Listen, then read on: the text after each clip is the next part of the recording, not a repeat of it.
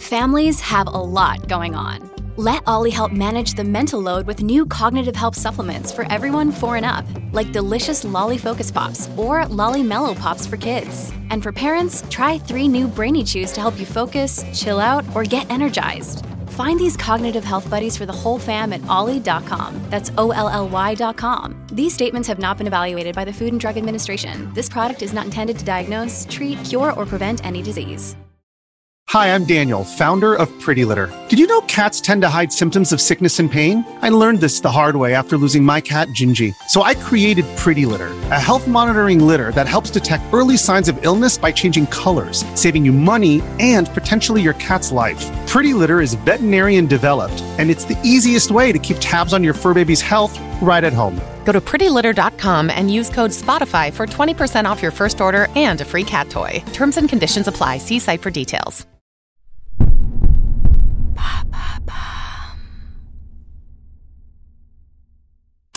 Le meurtre d'Élodie Kulik ou le combat d'un père, épisode 3.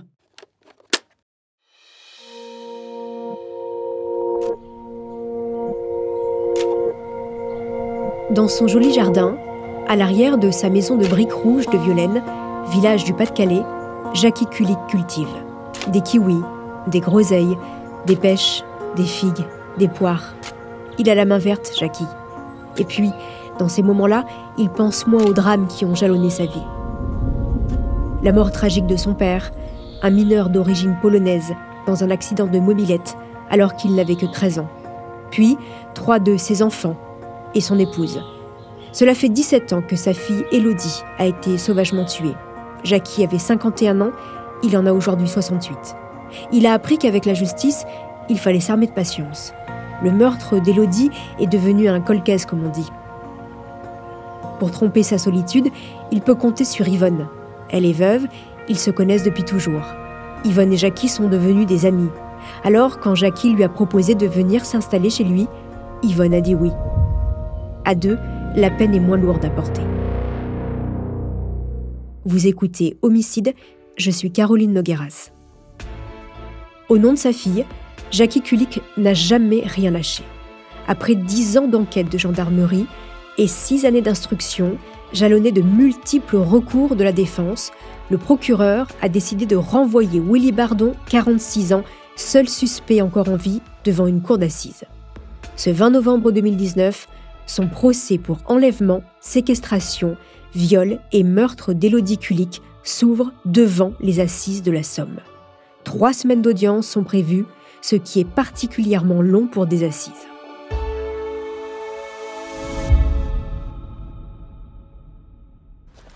Depuis 17 ans, Jackie Kulik s'est juré de retrouver l'assassin de sa fille Elodie et de le faire comparaître devant la justice. Aujourd'hui, c'est le grand jour, pour moi. Qu'est-ce que ça fait d'être là, monsieur, aujourd'hui, euh, dans cette cour d'assises Un grand, grand soulagement. Hein, C'était un combat que j'ai mené depuis, je vous dis, depuis plus de 17 ans.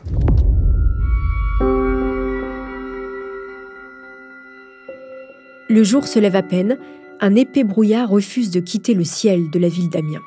Malgré le froid, il y a une agitation peu commune aux abords du palais de justice. De nombreux badauds, des journalistes, 80 au total, ont déjà envahi la salle des pas perdus du tribunal de grande instance. Certains reporters suivent l'affaire depuis ses débuts, comme Georges Charrière du Courrier Picard. C'est son confrère Tony Poulain qui a pris sa relève, car Georges est à la retraite. Il est venu en ami pour soutenir Jackie. Oui, Jackie est devenu un ami. Il faut dire que la personnalité de l'ancien facteur impose le respect. La longévité de son combat est exceptionnelle. Tous ceux qui croisent sa route sont bouleversés par la personnalité de cet homme. Pour certains, il est un héros. Entouré de son fils Fabien, de ses proches, des anciens copains d'Élodie, des membres de l'association Angélique, il tente de se frayer un chemin entre les caméras et les micros qui se tendent. Il a amené avec lui le portrait de sa fille, le grand, celui qu'il présente à chaque interview. Élodie a les cheveux noués en chignon, avec deux petites mèches blondes qui entourent son visage. Elle porte une tenue habillée, elle semble parler devant un micro. L'accusé, Willy Bardon, comparé libre. Dans la salle d'audience, il s'installe à côté de ses avocats. Il a vieilli, son corps s'est épaissi, et son crâne dégarni. Il risque la réclusion criminelle à perpétuité. Maître Stéphane Daco, avocat de Willy Bardon. Euh, votre, client, dans quel état d'esprit il est ce matin euh? Lui, il est extrêmement stressé parce que c'est pas évident de comparaître devant une cour d'assises. On s'adresse à des hommes et des femmes euh, qui peuvent être influencés éventuellement par ce qui se dit. Il ne faut pas être pollué, il ne faut pas être influencé par tout ce qui s'est dit à l'extérieur. J'espère qu'ils vont être en capacité de se mettre dans ces conditions.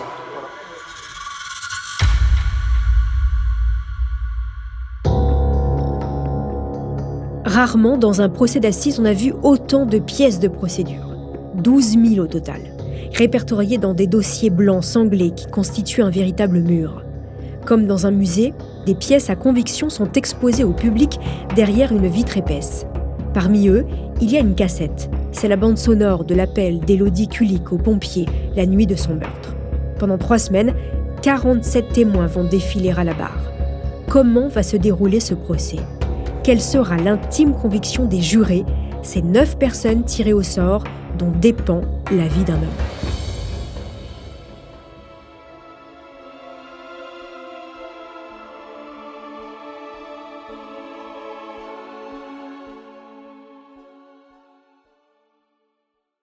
This episode is brought to you by Shopify. Whether you're selling a little or a lot, Shopify helps you do your thing, however you cha-ching. From the launch your online shop stage, all the way to the we just hit a million orders stage. No matter what stage you're in, Shopify's there to help you grow. Sign up for a $1 per month trial period at shopify.com slash special offer, all lowercase. That's shopify.com slash special offer.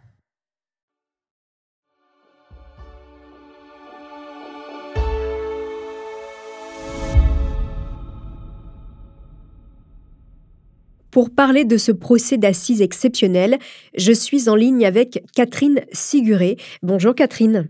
Bonjour. Vous êtes l'auteur d'un livre qui vient de sortir aux éditions Les Presses de la Cité, L'affaire Élodie Kulik ou le combat d'un père que vous avez écrit avec Jackie Kulik.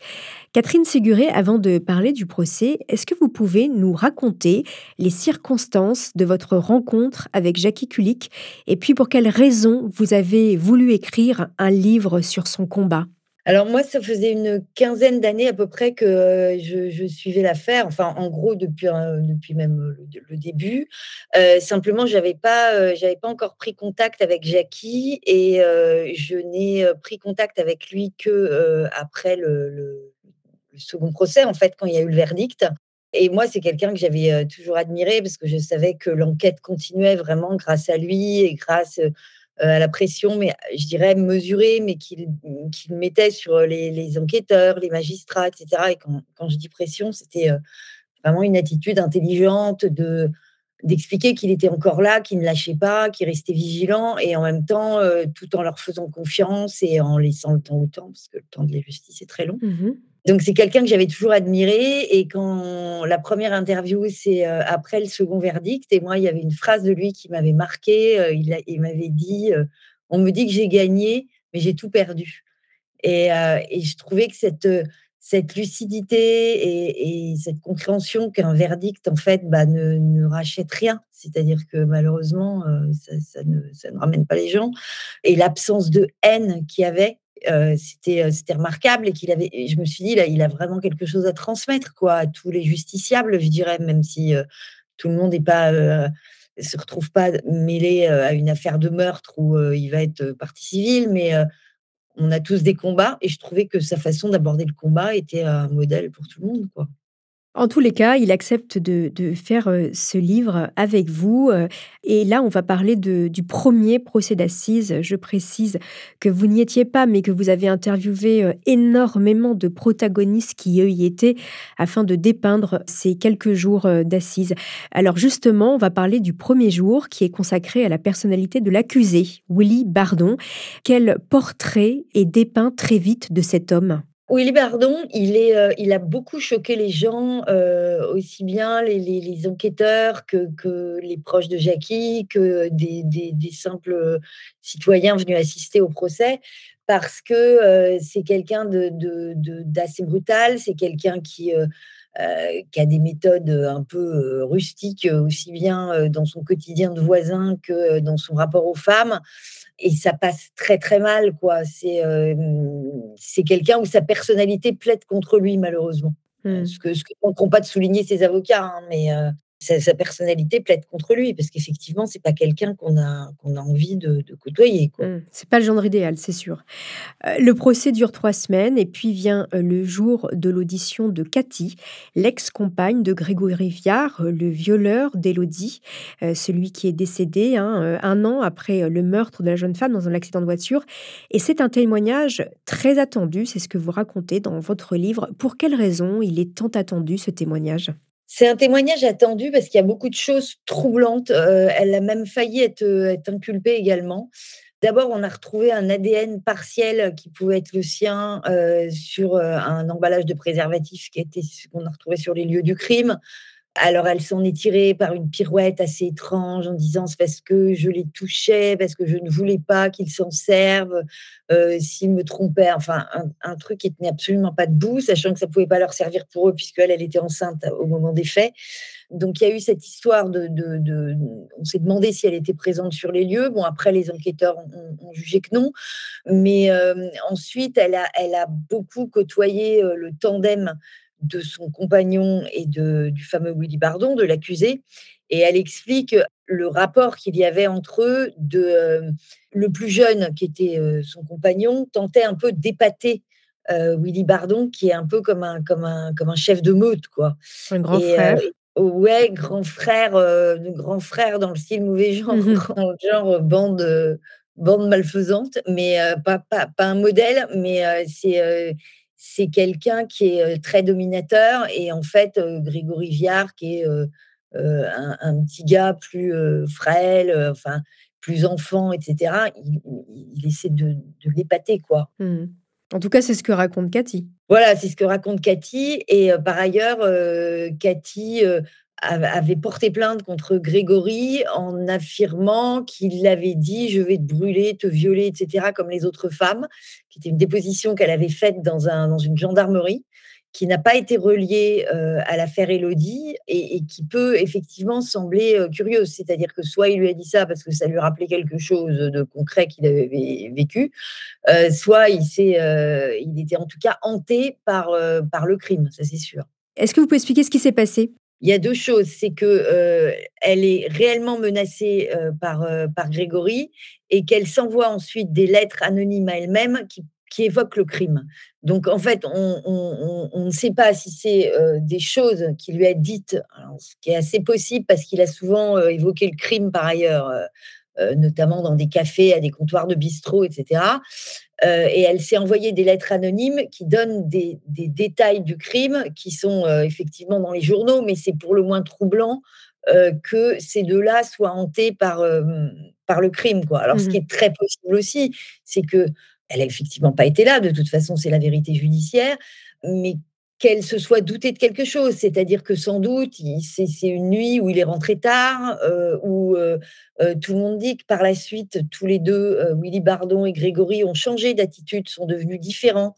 Grégory s'est beaucoup alcoolisé l'année qui a suivi la mort d'Élodie. Ensuite, il est mort dans des circonstances troublantes qui ressemblent de très fort à un suicide. Il y a, y a, beaucoup de choses, en fait, où sans doute que Cathy a perçu des choses. Et ensuite, son témoignage est aussi attendu puisque elle, elle reconnaît la voix de Willy Bardon quand on fait écouter la fameuse bande mmh sonore de, de, l'appel au secours d'Élodie. Et elle est catégorique. Euh, je précise que Grégory Viard, il, euh, il, est mort dans un accident de voiture, mais en effet dans des circonstances un peu étranges, qui fait peut-être penser à un suicide. Vient ensuite ce moment si difficile, celui de l'écoute de l'enregistrement de 26 secondes de l'appel d'Élodie aux pompiers le soir de son meurtre. Euh, des casques ont été distribués aux jurés, à la défense et à la partie civile pour entendre au mieux ces quelques secondes effrayantes. comment réagit le, public à l'écoute de, cet enregistrement? Alors, c'est à peu près la première chose dont tout le monde m'a parlé, c'est-à-dire que ce soit les enquêteurs, les juges, euh, les, personnes qui ont assisté au procès ou la famille de Jackie, tout le monde m'a dit Ah, le procès et euh, l'appel au secours. C'est quelque chose qui les a mais traumatisés. Au point que moi j'ai eu l'occasion de, d'écouter la bande et me fiant à vraiment 100% des gens qui disaient qu'ils en avaient rêvé des nuits, je l'ai pas fait. je crois que c'est quelque chose qui a très fortement impressionné les gens parce qu'à défaut de reconnaître la voix de Willy Bardon, on, entend évidemment les dernières secondes de quelqu'un et surtout de quelqu'un qui, n'appelle pas au secours pour demander de l'aide, mais qui appelle en sachant qu'il, va mourir. Tout le mmh. monde a témoigné de ça. C'était vraiment la voix de quelqu'un qui voyait la mort arriver. Terrible. Il y a ensuite le témoignage du père, Jackie Kulik, ce père héroïque euh, qui n'a jamais rien lâché. Il vient raconter, lui, qui était sa fille Élodie. D'ailleurs, il a toujours ce portrait de sa fille à ses côtés. Il souhaite lui redonner de la, vie quelque part. Comment on peut expliquer ce témoignage à la barre? En fait, ce qui est, formidable, c'est que Jackie, euh, il, redonne effectivement vie à, sa fille et il en dresse surtout... Euh, un portrait qu'il résume très bien à la fin en disant finalement, elle avait tout ce que vous n'avez pas. Et vous l'avez tué à cause de ça. Et je crois que c'est très vrai, quoi. C'est que, que ce soit Willy Bardon ou non, hein, je rappelle que l'affaire est en, est en cassation. Donc, mmh en tout cas, Grégory Viard et les types avec qui il traînait et la bande d'une façon générale euh, ce sont des gens qui sont dans la haine des qualités qu'ont les autres, ce qui est quand même assez formidable, et surtout une envie de, profaner euh, l'innocence, euh, la gentillesse, la douceur, la beauté. C'est quelqu'un de très délicat, il le dit, très marrant, très positive, enfin. D'ailleurs, c'est ce qui a un peu désespéré les enquêteurs au départ, c'est que ils se disent, bah, dans la vie de la victime, il y a forcément quelque chose. Elle s'est embrouillée avec des gens, ou bien elle est un peu ceci, un peu cela. Enfin, quelque chose qui, qui leur donne un fil à tirer. Là, ils n'ont aucun fil à tirer parce mmh. que c'est voilà, c'est unanime. C'est, vrai, c'est une femme euh, qu'on dirait parfaite. Vient ensuite euh, le temps des plaidoiries, celle de la défense de Willy Bardon, qui veut absolument montrer qu'il a beau être un salaud, si je puis dire, avec les femmes, cela ne fait pas de lui un coupable. Et puis, une fois de plus, ils estiment qu'il n'y a rien de concret, hormis cet appel contre leur client, un appel où, je précise, on n'entend que quelques secondes, hein, à peine une ou deux ou trois secondes, les voix des hommes. Euh, et puis, il raconte aussi les ratés de l'enquête. Est-ce que vous pouvez nous en dire plus? Ce qui a été souligné, c'est qu'il y a un enregistrement qui n'a pas fonctionné euh, d'une garde à vue. Euh, je dirais que c'est assez marginal et d'autant plus marginal que finalement c'est arrivé récemment dans le droit. Pendant très longtemps, les gardes à vue n'ont pas été enregistrés.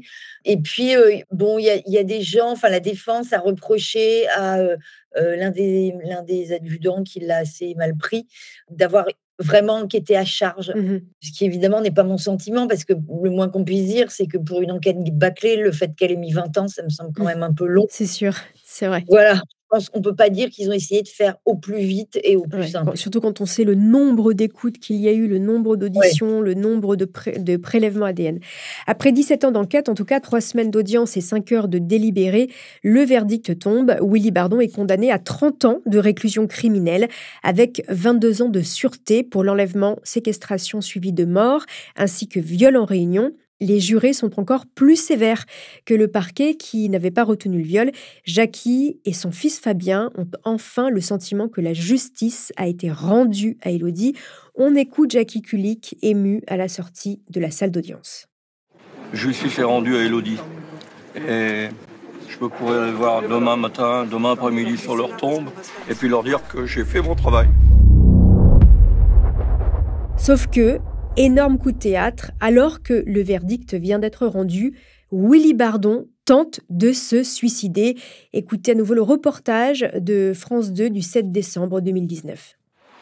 Évacué sur une civière, Willy Bardon quitte en urgence la cour d'assises d'Amiens. Il vient de tenter de se suicider.